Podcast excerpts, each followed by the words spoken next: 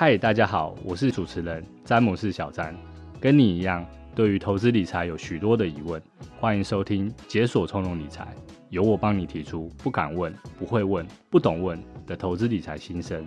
从股票、基金、外汇、保险以及智能投资无所不问，并由 CSIA 持照分析师鼠哥细心解答与分享，欢迎订阅与评论回馈。在职场上、家庭中，我们都需要轻松透气的小时光。财富不只要自由，还要从容。透过经验分享与不同观点，在空中为你解锁财务管理上的关卡，解锁从容理财，投资路上神队友，与你一起创造从容投资、品味理财的态度生活。本节目由国泰世华 Cube App 合作推出。国泰世华 Cube App 透过科技赋能，带给大家探索、感受创新金融带来的生活乐趣，并透过一站式服务，整合银行、证券、基金、外币服务以及智能投资等多元投资理财项目。大家好，我是小詹，欢迎收听解锁从容理财。每到岁末年初之际哦，有许多上班族会收到一笔年终奖金，当做是辛勤工作一整年的犒赏。当然，有的上班族身在顺风顺水的产业，年终奖金可能是一大包，好像有种中乐透的感觉；有的上班族则是平平稳稳，每年拿到的奖金都差不多，也算是生活当中的一个小确幸。问题来了，不管是中乐透还是小确幸，上班族手上突然多了一笔钱，那该怎么运用呢？对于身上背着房贷的有壳族瓜牛来说，是应该把这笔钱拿来还房贷，还是拿来投资呢？这一集我们就来请教分析师鼠哥，跟大家聊聊，分享一下看法。当上班族手上多了一笔奖金的时候，有哪些资金运用的选择？啊，不同选择之间又有什么样的好处和风险呢？请鼠哥和大家打声招呼。小詹好，各位听众朋友大家好。主持人刚有提到房贷啊，这让我想起前阵子有看到一则国际新闻，他同样有提到房贷这件事。简单来讲呢。美国在这波升息循环当中啊，美国民众他的房贷负担变得越来越高，因为呢，他每个月要付的金额增加了。这则报道是这样讲，他说，美国三十年期房贷固定利率啊，它在二零二三年十月中旬是冲上八趴，它是创下两千年中以来的新高。这是什么样的概念？我们把时间倒转一下，才短短的两年之前啊，美国三十年期它的房贷利率平均还在三趴左右。那你对照二零二三年已经冲上八趴这么高的利率，也难怪这些缴房贷的民众啊会叫苦连天。到底有多苦呢？举例来讲好了，如果美国的购屋者他是支付两成的头期款，他去买价值是四十万美元的房子好了，那么他现在贷款要支付的每月还款呢、啊，他比两年前每个月必须去偿付的金额额外再多出将近一千美元，这大概是新台币三万多块钱了。你由于房贷支出增加的话，你对于民众的消费能力想当然会造成排挤嘛。你等于一个月少一千美元可以去吃穿花用，你心里难免会去唠叨个几句吧。反观呢，你国内房贷利率状况呢，央行它在二零二三年的三月二十三号宣布升息半码，这是从二零二二年三月以来的第五次升息。但是它相较于美国升息的状况啊，我们国内啊这样升息幅度算是相对平缓。不过它毕竟是升息嘛，国内的房贷利率难免也会联动跟着上扬。对于你采用那个指数型房贷的民众来讲，或多或少你负担都会增加一些。我们就来简单帮大家试算一下，假设你房屋贷款是一千万元，你是采用三十年期本息摊还这个方式好了。那你在二零二二年国内升息之前啊，台银、河库、土银、华银、一银这五大行库。它平均房贷利率大约是一点三七八 percent，换算呢，每个月本息均摊的金额，月付金大概是三三九三零元。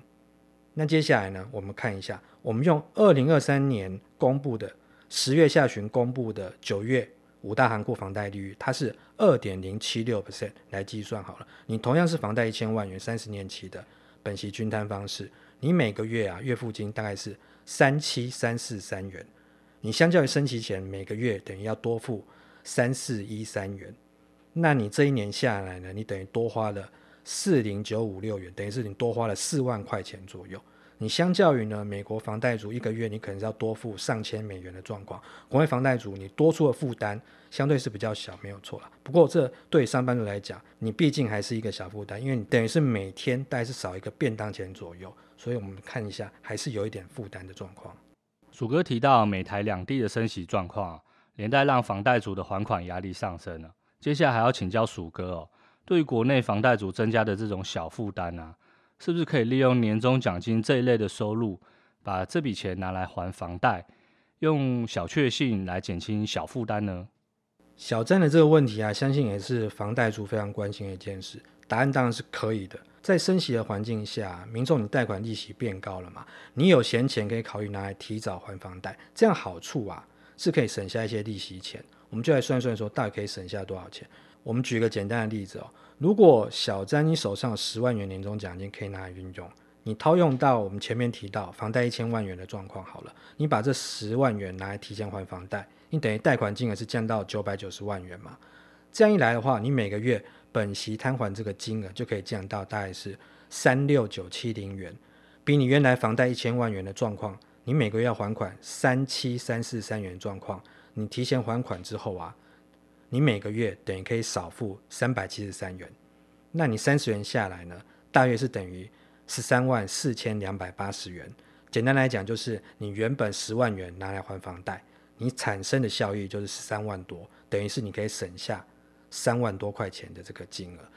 这样金额看似不大啦，但是如果你是拿一百万元来提早还房贷，同样我们套用前面的状况哈，你等于是贷款金额降到九百万元嘛，你每个月本息均摊这个金额可以降到三三六零九元，你等于是比房贷一千万元的状况，它是三七三四三元嘛，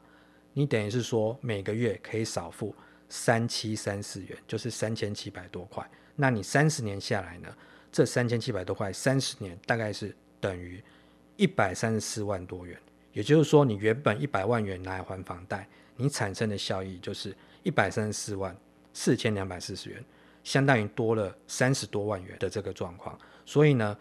大家也可以利用各家银行提供这个房贷试算表来算算说你自己的房贷还款金额。如果你手上有一笔闲钱，打算拿来提前还的话，你也可以算算说，你这样到底可以省下多少的利息钱。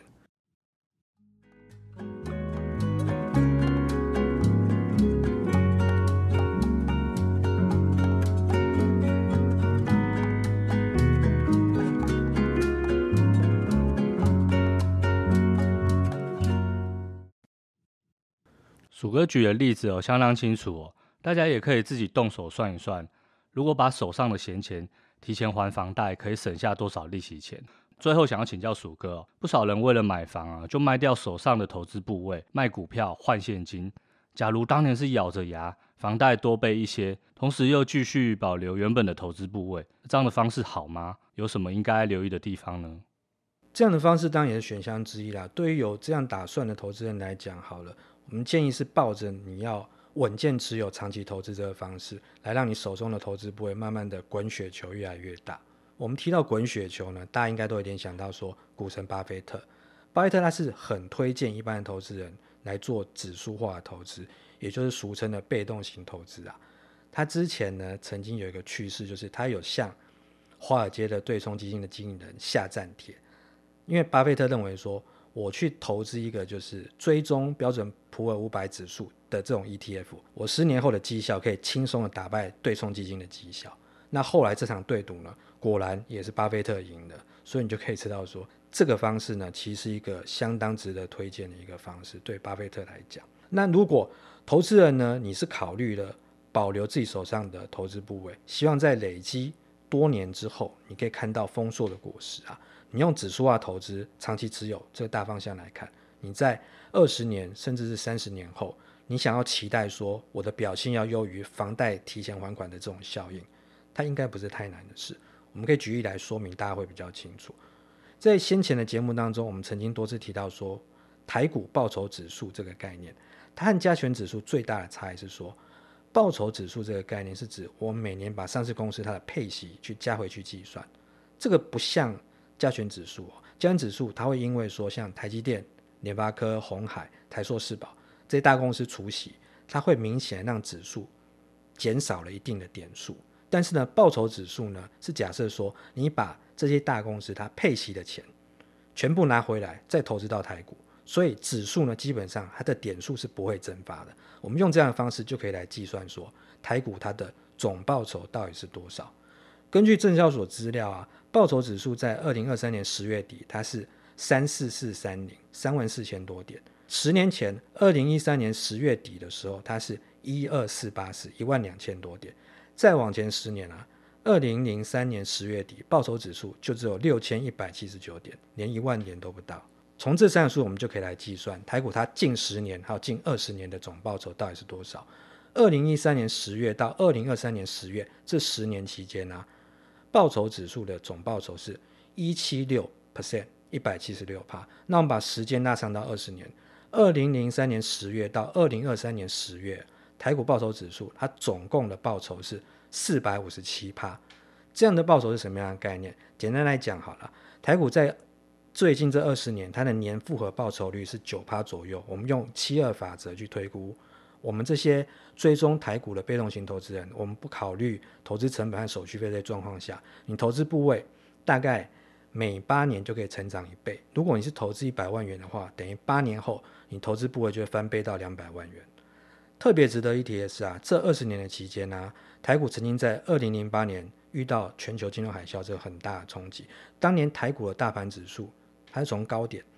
九三零九点一直跌，最低一路跌到三九五五点，而且它全年的跌幅也是高达四十六%，是将近腰斩哦。但是如果投资人能够坚持长期投资的话，你持续去持有，继续持有它到现在的话，你你等于可以得到这二十年的总报酬是高达四百五十七趴这种成果，等于是当年的一百万元投资的话，你现在已经成长到五百五十七万元，这是相当惊人的数字啊。